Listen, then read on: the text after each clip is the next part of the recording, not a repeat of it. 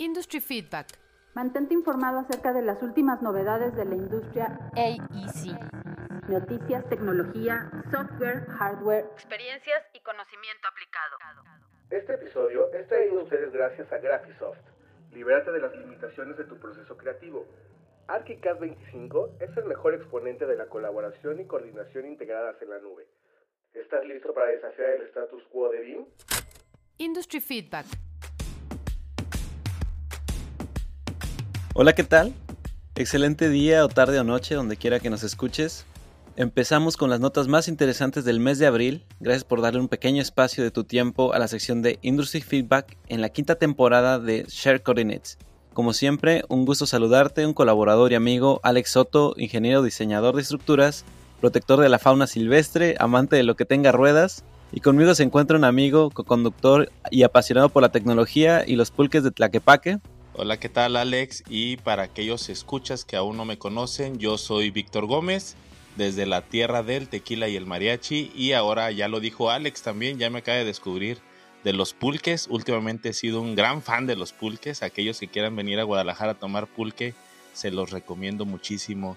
Y Alex, un gusto volver a grabar contigo. El mes pasado por aquí el podcast y esta sección fue como lo decía Belki, fue secuestrada, ¿verdad?, por las mujeres. Sí, gustosamente les cedimos el micrófono a las voces femeninas que nos acompañaron y nos eh, dieron una muestra de lo que se había eh, visto en, en marzo. Y pues ahorita les tenemos las noticias en corto. Vamos a empezar a ver la tecnología top para aprender estructuras de cero a diseñador estructural en las aulas con unos gadgets muy buenos. Ecosofía, un camino a la sostenibilidad arquitectónica. Eh, todos los cursos gratis que Google te ofrece para este 2022 adivina qué, con certificación. Baubotanic, un sistema de diseño inspirado en la botánica que crea edificios vivos. Y pues vamos a empezar a hablar del final del home office en esta, eh, la nueva, nueva realidad que vamos a estar viviendo los próximos meses de regreso a la vida cotidiana, entre comillas. El Congreso BIM de, de Guanajuato, este que se nos viene en 2022. Y el omniverso, metaverso, violadores del verso, en fin, quédate hasta el final para escuchar qué está pasando más allá de nuestra realidad. Oye Alex, y como siempre no nos cansamos de agradecer el apoyo que ha brindado Graphisoft a esta sección, ya que como el vino pues se pone cada vez mejor. pues empezando con las notas de lleno, vamos a hablar de una nota BIM, una nota muy importante y es casi casi un gol de parte de Share Coordinates. Para aquellos que no se han enterado, existe un grupo de WhatsApp de Share Coordinates. Sí, eh, un grupo de WhatsApp en el cual tú vas a poder tener contacto directo con los colaboradores del podcast, hacer o comentar dudas y si acaso quieres aportar más acerca de lo que escuchaste en algún podcast, pues este será el sitio, ¿verdad Alex? Claro que sí, ahí va a estar Ariel, eh, digo, eh, Vin Nomad, también los consejos del buen David Barco, Luis Manuel Sánchez también, por ejemplo, está también allí muy al pendiente de las redes, entonces si les interesa compartir algo de cómo se sienten ustedes escuchando la sección, sus sugerencias, las dudas, lo que les gustó y quizás lo que no les gustó, pues ahí está el grupo. Así es, es un pequeño espacio que poco a poco va, va creciendo. Uriel, saludos desde la sección de Share Coordinates, tú que eres un participante en este grupo del WhatsApp. Bien, Vic, y ahora sí vamos a tocar el tema de esta tecnología para aprender estructuras en ingeniería. Fíjate que algo de lo que es muy difícil para alguien que está empezando a desarrollar el conocimiento en estructuras es comprender el comportamiento de los elementos desde los elementos mecánicos como momento, eh, flexión, cortante, cargas axiales, y bueno, pues la caja de Grasslip es una forma diferente y activa de aprender la mecánica de las estructuras arquitectónicas e ingenieriles. Y es una tecnología que, bueno, vamos a compartir el link para que ustedes lo vean. De hecho, este video ya, ya tiene un poquito de tiempo, pero pues no está de más hacerle promoción a algo que es tan educativo, tan práctico y que creo que a muchos nos hubiera servido para no rompernos tanto la cabeza a la hora de entender cómo funciona el flujo de esfuerzos dentro de una estructura.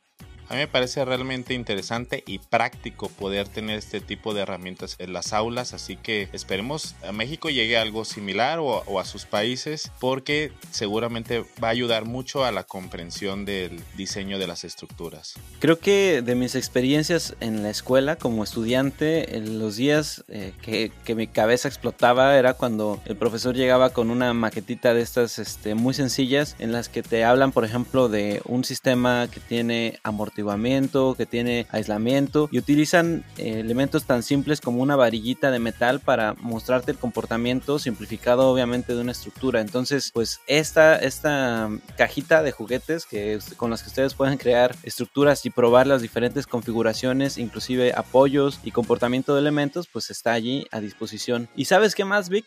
Em, quiero hablar de un tema que como muchos sabrán, a mí me apasiona bastante, que es la ecología en la industria de la construcción. En este caso, un término que no sé si tú conocías, Vic, ecosofía. Lo definen como un camino la sostenibilidad arquitectónica. Como podrás saber, como todos los que nos escuchen sabrán en su día a día, pues los temas del calentamiento global, nuestro impacto eh, como seres humanos, como civilización sobre el planeta, el desgaste de los recursos, la falta de oportunidad, digamos, para que los eh, animalitos que viven cerca de las ciudades pues sigan teniendo suficientes recursos para ellos, pues es un problema diario de la expansión humana. Y bueno, Ecosofía es eh, una forma, una, un movimiento que se está creando y es un término que se acuñó en 1996. Define los tres dimensiones de la ecología, la ecología medioambiental, la ecología social y la mental.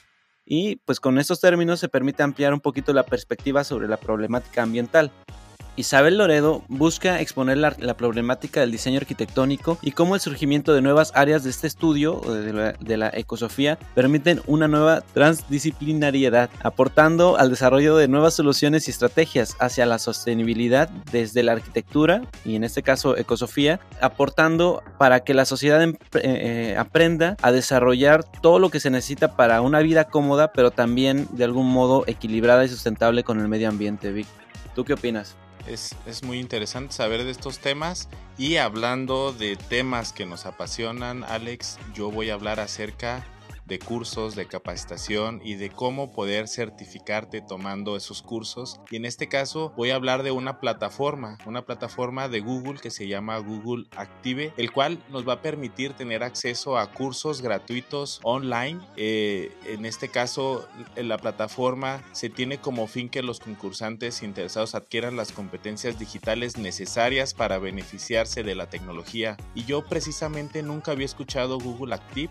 y entré, lo googleé, curiosamente googleé algo de Google y me encontré que la plataforma al parecer eh, está iniciando y yo no la había escuchado, pero ya se parece a otras plataformas en las cuales podemos encontrar cursos o webinars. Me parece realmente importante poder entrar y poder revisar este tipo de plataformas y tal vez encontrar algún curso que nosotros nos vaya a aportar algo. Por ejemplo, cursos de fundamentos de marketing digital, porque a veces es importante saber cómo vender lo que hacemos o de comercio electrónico o tal vez para desarrollar apps móviles. En este caso, no encontré por el momento alguna relacionada con diseño o arquitectura, pero seguramente van a existir. Así que no dejen de revisar esta plataforma que se llama Google Active, donde los cursos, ya saben, como más nos gusta, son gratis. y yo creo que algunas de las personas que nos están escuchando, además de Beamers, además de, de fans del podcast, pues también son nenis, que es el término que se emplea para las personas que se dedican al comercio electrónico actualmente en México. Eh, obviamente no conozco cómo se le denomine en otros lugares, pero pues aquí hay un par de cursos que seguramente les, va les van a ayudar y les van a interesar muchísimo. Eh, Víctor y yo no voy a quitar el dedo del renglón con este tema de la ecología. Eh, también les vamos a dejar el link de Baubotanic, que es un sistema de diseño inspirado en la botánica que crea edificios vivos. Los árboles son los guardianes altos y silenciosos de nuestra narrativa humana. Pasan toda su vida respirando por el planeta, manteniendo varios ecosistemas mientras brindan servicios esenciales en forma de alimentos, refugio y medicinas. La técnica de creación de estructuras vivas está muy interesante. Hay un video y hay fotos de cómo funciona esta técnica. Obviamente tiene sus limitaciones porque tienes eh, estructuras como la madera que no son tan resistentes como los materiales que se han desarrollado a lo largo de los años como el acero y el concreto, pero tienes la oportunidad de integrar totalmente un por ejemplo, una pasarela con soportes vivos, que son ramas o, tocones de árbol que van creciendo, van enrollando, digamos, la estructura que tú creas, la van absorbiendo hasta cierto punto y te permite eh, mantener una armonía total entre tu estructura y el medio o, o landscape en este caso se me hace muy interesante, creo que tiene muchísimos retos como por ejemplo mantener o la horizontalidad de tus paneles, o la verticalidad de tus muros, pero seguramente en, conforme se vaya desarrollando más esta técnica o estas técnicas, nos van a permitir tener cada vez estructuras más espectaculares y de verdad pueden ver en las imágenes, en el link que vamos a dejar, eh, una estructura de cuatro niveles que la verdad a mí se me antojaría tener ahí en medio de mi jardinzote. creo, creo, que con esta nota, Alex, nos vamos acercando cada vez más a dar de alta en esta sección de, dar de alto una sección en este podcast de Industry Feedback de ecología. Y ahora recuerdo un edificio que está en Ciudad de México que le creció un árbol en su fachada, no sé si lo has visto. Pero bueno, vamos a hablar de algo de lo cual me niego rotundamente a que, a que exista. Y esto es decirle adiós al home office. ¿Por qué? Porque yo estoy muy a gusto en home office, seguramente no todos, pero algunos sí. ¿Quiénes? Probablemente el 55% de los mexicanos. ¿Por qué? Porque un estudio eh, define que el 55% de los mexicanos prefiere renunciar que regresar a una oficina. Y esto porque... así, así, como lo están oyendo. así es. Y esto porque pues al parecer muchos de los mexicanos y seguramente muchos de otros países eh, fueron más felices y se sintieron más productivos al contar ya sea con un sistema híbrido colaborando a distancia o un sistema totalmente home office. Pero ahora el regreso a las oficinas ha sido y será una realidad para todos los trabajadores. Algunos, como lo dije, argumentan mejoras en la producción, pero esto podrá quedar a debate. Lo que sí yo sé es que los que probablemente tuvieron la peor percepción fueron los jefes. Y desde mi punto de vista, tal podría ser que los jefes o los directivos de algunas empresas no se involucraron tanto con la tecnología o no fueron tan afines a ella. Ese es mi punto de vista. Seguramente ustedes tienen otro punto de vista. Háganoslo saber en nuestras redes sociales o participen en el grupo de WhatsApp que les hablamos al principio del podcast. Fíjate que yo difiero un poquito, Vic. Yo creo que eh, a muchos jefes o a muchos directivos les empezó a ir también bien con estos temas, inclusive la posibilidad de dejar a lo mejor de rentar un espacio para 200 personas y en su lugar dejar un espacio para 100 o 50 personas, es decir, reducir la renta de espacios hasta por un 50% eh, por las intermitencias del home office y además reducir el consumo energético, que las personas estén un poquito menos estresadas y que también tengan la posibilidad de una mejor calidad de vida por estar cerca de su familia o de sus actividades o, de sus barrios o de sus amigos. Este, creo que también es un beneficio que quizás en lo que sí coincido contigo es que al principio no se vio como una oportunidad, pero poco a poco estamos viendo que se asimiló de una manera positiva, tanto así que 55% de los encuestados están diciendo que ellos van a preferir renunciar a regresar a las oficinas de tiempo completo. Así es, y como lo decía, es un debate que sería interesante poderlo compartir entre los escuchas y poder llegar a ciertas conclusiones. Y algo importante de que ahora regresemos a esta nueva normalidad en donde ya podemos tener eventos presenciales y también poder trabajar de manera presencial, vamos a escuchar de un evento del cual nos hablará Belki Torres. Hola a todos, les saluda Belki Torres, Vista de Prada y en esta ocasión me encuentro en León, Santiago de los Caballeros, una hermosísima ciudad que se encuentra en mi país, Nicaragua, en la cual todos los amantes de la arquitectura deberían de conocer y anotar en su lista de viaje. Inicio con las noticias de este mes de abril que traigo de, mi lado y entre ellas Congreso Vino Internacional Guanajuato 2022 con el lema Construyendo en la Era Digital llega el Congreso BIM Internacional Guanajuato 2022 en su fecha de reprogramación a efectuarse en el mes de mayo. Y no, no te estás equivocando, no estás escuchando un episodio pasado de Shared Coordinate. Lo único que este evento tuvo que reprogramarse por temas de contención de salud y ahora se estará realizando en el mes de mayo. Los contenidos de este evento se encuentran divididos en tres perfiles de acuerdo a su nivel de madurez en BIM, iniciando con conferencias, masterclass y talleres que constan de sesiones de trabajo teóricas prácticas. En este evento estarán participando profesionales de distintas zonas de México, así como colegas y amigos de distintas partes del mundo como España, Chile, Estados Unidos, Nicaragua y muchos más. Como pequeño spoiler, te invitamos a que visites el canal de YouTube de nuestro amigo eh, David Barco, donde nos platica las sorpresas que estará llevando a este evento. Y a continuación, vámonos a la tecnología y vamos a hablar de software. Y vamos a hablar de una de las actualizaciones de la casa de software Autodesk, el cual dio de alta sus versiones de 2023 para la mayoría de sus productos. Y como siempre, pues se adelanta con sus versiones, en la cual destacaremos algunos software en este caso a mí me tocará hablar de AutoCAD, en el cual podemos tener, sí, en de AutoCAD, lo escucharon bien, AutoCAD sigue teniendo novedades, a pesar de que en algún momento escuché que es tan viejo que no hay necesidad de tener novedades tan drásticas. Con cositas muy pequeñas que le agregues van a ser suficientes, tal vez para poder vender una nueva versión. Pero bueno, vamos a poder tener recuentos, un mejor historial de dibujos, ventanas flotantes, poder importar marcas de revisión, y asistentes en marcas de revisión.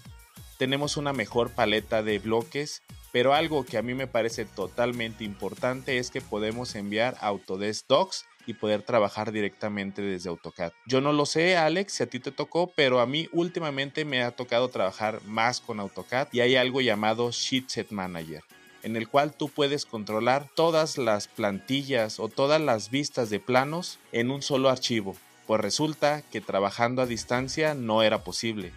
Y ahora con Autodesk Docs vamos a poder trabajar con el Sheetset Manager a distancia. Claro, contando con este servicio. Y hablando más acerca de estos productos, Belki nos hablará de las actualizaciones de Revit 2023 se realiza el lanzamiento de Revit 2023. Si eres un arquitecto o ingeniero apasionado por el modelado 3D, déjame comentarte que no puedes quedarte sin vivir la experiencia del nuevo entorno de Revit 2023, el cual promete una mayor productividad, formas más inteligentes de trabajar con los datos y un flujo más óptimo en la nube. Autodesk nos sorprende este mes de abril con el lanzamiento de las versiones 2023 de muchos de sus productos, pero entre los más esperados y aclamados por todos los fans de Autodesk se encuentra Revit 2023. Las novedades que trae esta nueva versión tienen a muchas personas entusiasmadas, incluyéndome, por iniciar sus nuevos proyectos con esta. Y entre las mejoras tenemos lo siguiente nuevas herramientas de modelado y documentación, más flexibilidad y control para los ingenieros estructurales. Esto es una gran noticia para los ingenieros estructurales. He tenido la oportunidad de conversar con muchos amigos que se encargan de realizar modelados estructurales y quedaron impactados cuando vieron este tipo de mejoras. Y es que se incluye la automatización de las bibliotecas de conexiones de acero como la colocación adaptable entre los distintos componentes. Además de esto, tenemos análisis de cargas para ingenieros eléctricos, mejor comunicación con Formil Pro, el cual también ya cuenta con su versión 2023, nuevas formas de intercambiar, administrar y compartir datos en Autodesk Docs. Y por último, y no menos importante, el tema del el diseño generativo y Dynamo 2.3. Son un sinnúmero de mejoras que tienen como propósito potenciar el trabajo de muchos de nosotros en esta industria. Y si te quedaste con ganas de conocer más, Autodesk eh, tiene una serie de videos donde explican a detalles todas y cada una de estas novedades. Tenemos más actualizaciones y ahora la actualización le toca a Chaos Group con su producto V-Ray, el cual es un software creado para artistas, diseñadores y aficionados. Un software de renderizado 3D que ayuda a, visualizar cualquier cosa inimaginable, ¿sí? Nos ayuda a hacer renders fotorrealistas. Y en este caso, pues tenemos las versiones para 3D Max, SketchUp, V-Ray, Maya y claro, no podemos olvidar Revit para Revit hay algo importante. Alex me mandó un video de un arquitecto que creo se está volviendo tendencia en cuestión de capacitación y de poder compartir conocimiento, que es el arquitecto Manes, y él habla acerca de las novedades de V-Ray 5 para Revit. Así que no dejen de buscar al arquitecto Manes y ver las novedades que tiene V-Ray para Revit. Más actualizaciones de software y ahora vamos a hablar de Nvidia. GTC 2022. Nvidia. El Omniverse es ahora. El Omniverse es un tema que se hace cada vez más frecuente escucharlo en nuestro sector. El evento GTC 2022 Nvidia te dará un panorama amplio sobre inteligencia artificial, Omniverse, robótica y ejemplos de cómo la colaboración virtual está transformando las industrias a nivel mundial. Jensen Huang, fundador y CEO de Nvidia, nos expone que el Omniverse es un motor de simulación de mundos virtuales. Los mundos virtuales del Omniverse son físicamente precisos y trabajan con las normas y las leyes de la física. Además, permite que se pueda compartir y conectar así a los diseñadores, espectadores, inteligencia artificial y a los robots. Entre los casos de aplicación del Omniverse se encuentra colaboración remota de diseñadores que utilizan diferentes herramientas y entornos, Things to Real Genes, donde la inteligencia artificial y los robots reciben entrenamiento, y por último la parte de gemelos digitales. No te puedes perder el video de Keynote de este evento que no tarda más de una hora y 40 minutos, donde el CEO de Nvidia está platicando todas las mejoras y todos los trabajos que han realizado para generar este tipo de entorno. Cabe recalcar que todos los videos de este evento ya se encuentran disponibles en la web de Nvidia y te estaremos dejando el link acá en la descripción Parece que este mes fue el mes de las actualizaciones porque Enscape 3.3 también acaba de tener su actualización con nuevas funciones de visualización, ya saben, en tiempo real, porque así es como funciona Enscape, en el cual podemos ahora agregar un contexto del sitio. Los usuarios podrán importar los alrededores de un proyecto en los renders utilizando datos de OpenStreetMap. Esto está muy interesante, parece ser muy sencillo, como en el video que lo vi, y tal vez sea algo que les va a funcionar muchísimo al poder generar sus renders o poder visualizar elementos 3D y poderlos renderizar. También tenemos activos y materiales educativos. Esto me llama la atención porque cuando estábamos en pandemia y uno de los necesidades más grandes que teníamos era la salud, dieron de alta activos y materiales relacionados con hospitales. Y ahora que ya regresamos a, otra vez a las aulas, ahora tenemos materiales educativos con temáticas para aulas, juguetes, instrumentos musicales, ya saben, para poder elaborar bien una escuela. Además que es Enscape ya tiene su versión que va a funcionar para SketchUp 2022 y con esto me llama la atención porque parece que ya hay una nueva versión de SketchUp. Probablemente se los diremos en el siguiente podcast. Así que continuemos con las notas. Y ahora pasando un poquito a temas igual eh, del metaverso, recuerden que ya también vamos a tener nuestra propia sección del metaverso. Zaha Hadid Architects entra y, le, pega duro diseñando una ciudad ciberurbana. Se ha presentado del Liberland Metaverse, donde los residentes pueden comprar terrenos baldíos centrados alrededor de un núcleo urbano y acceder a ellos como avatares. La comunidad presenta diversos distritos hiperrealistas que fomentan el autogobierno urbano, es decir, una anarquía digital. y también zonas donde la ausencia de la planificación urbana permite un orden de carácter espontáneo a través de un proceso de libre descubrimiento. Zaha, Hadid quería asegurarse de que con el, auge del metaverso sean los arquitectos quienes diseñen estos sitios y no dejarle la chama a los diseñadores gráficos, ¿eh? Uy, aquí va a haber pique. El paradigma arquitectónico y urbano que complementa la idea de un campo urbano multiautor es el parametricismo, por lo que el equipo predice que el que diseñe, eh, eh, bueno, los que desarrollen el metaverso no solo lo van a impulsar, sino que también enriquecerá la arquitectura física, es decir, em, como una retroalimentación. Eh, participar o crear en el metaverso también va a tener un impacto en los diseños de la vida real, eh, ya que eh, mientras el mundo tenga aún cuerpos físicos, se seguirán necesitando los entornos físicos reales, ¿no? El proyecto ha tenido ya una ventaja inicial positiva, pues está acumulando el seguimiento de más de 600 mil ciberciudadanos y pues ya se puede acceder a él a través de el Mightyverse, una plataforma basada en la nube.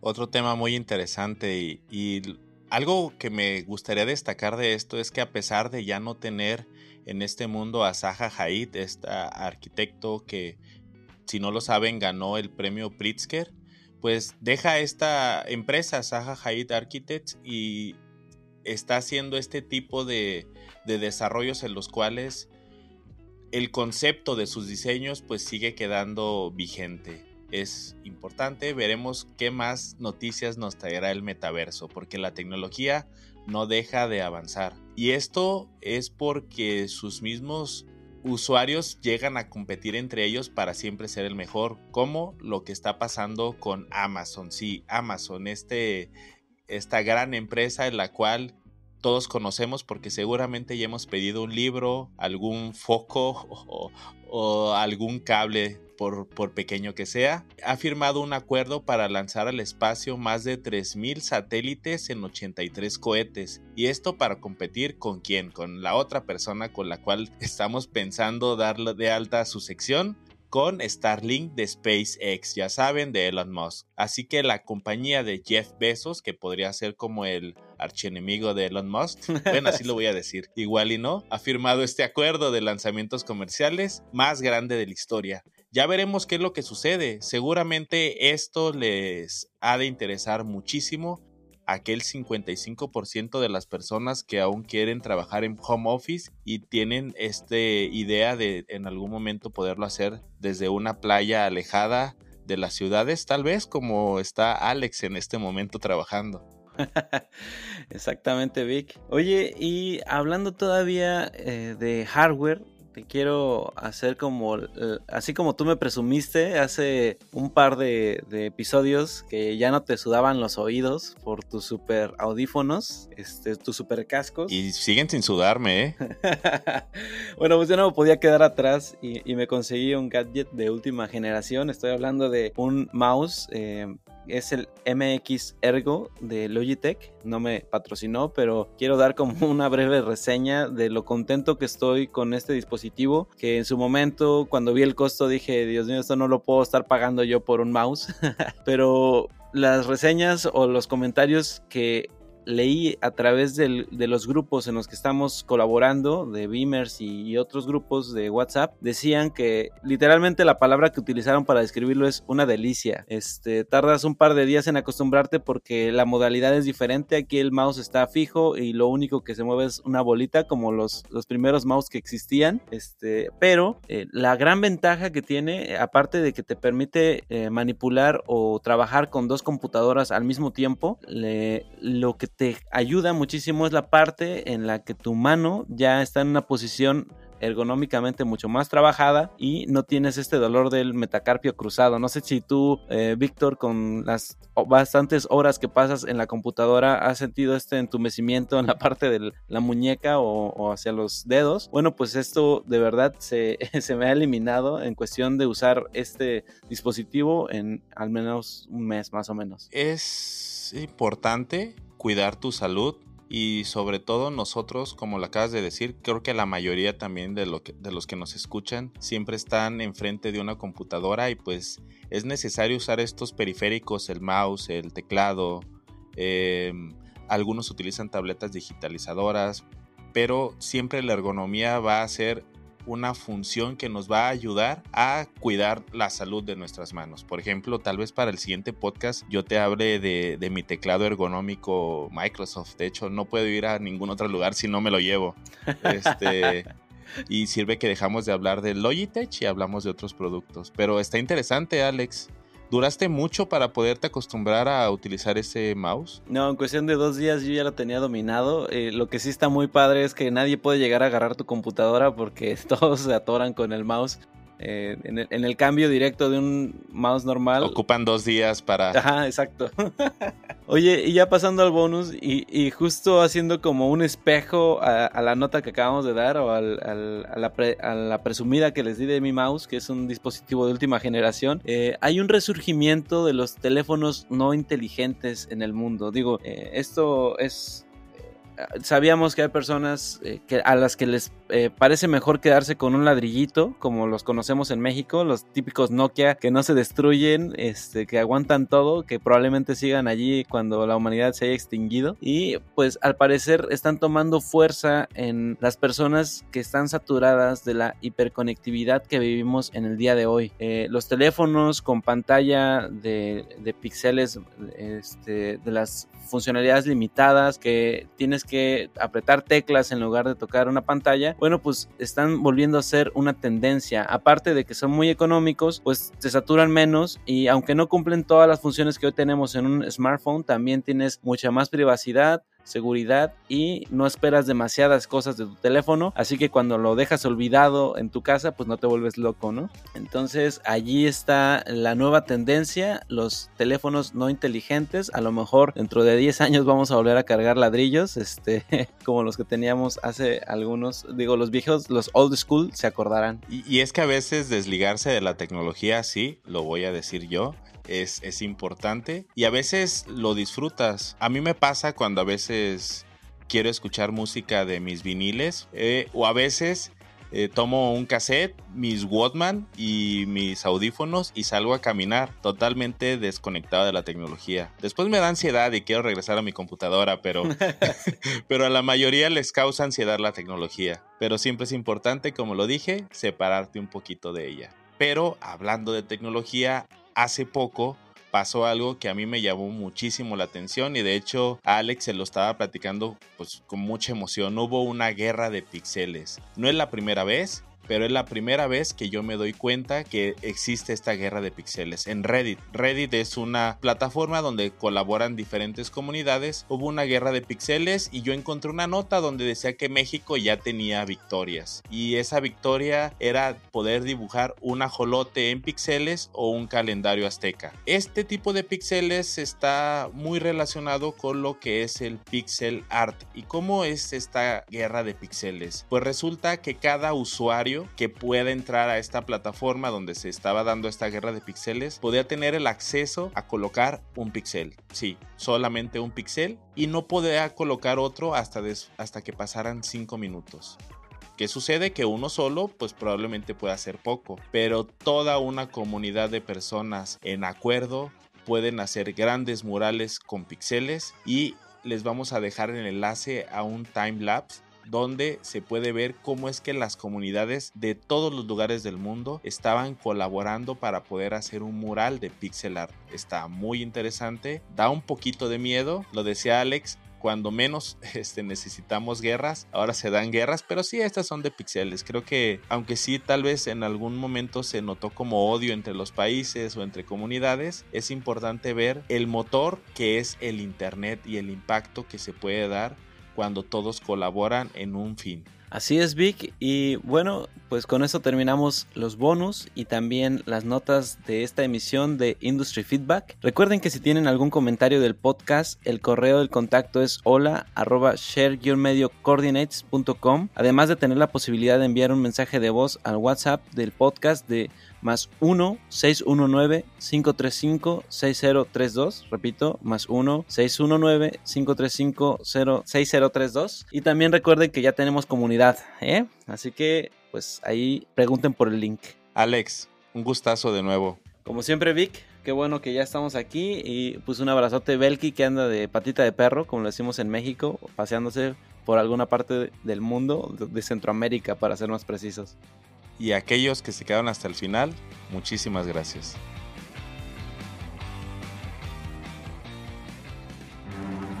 Gracias por acompañarnos. No olvides seguirnos en redes sociales y si el podcast fue de tu agrado, compártelo. Esto fue Share Coordinate.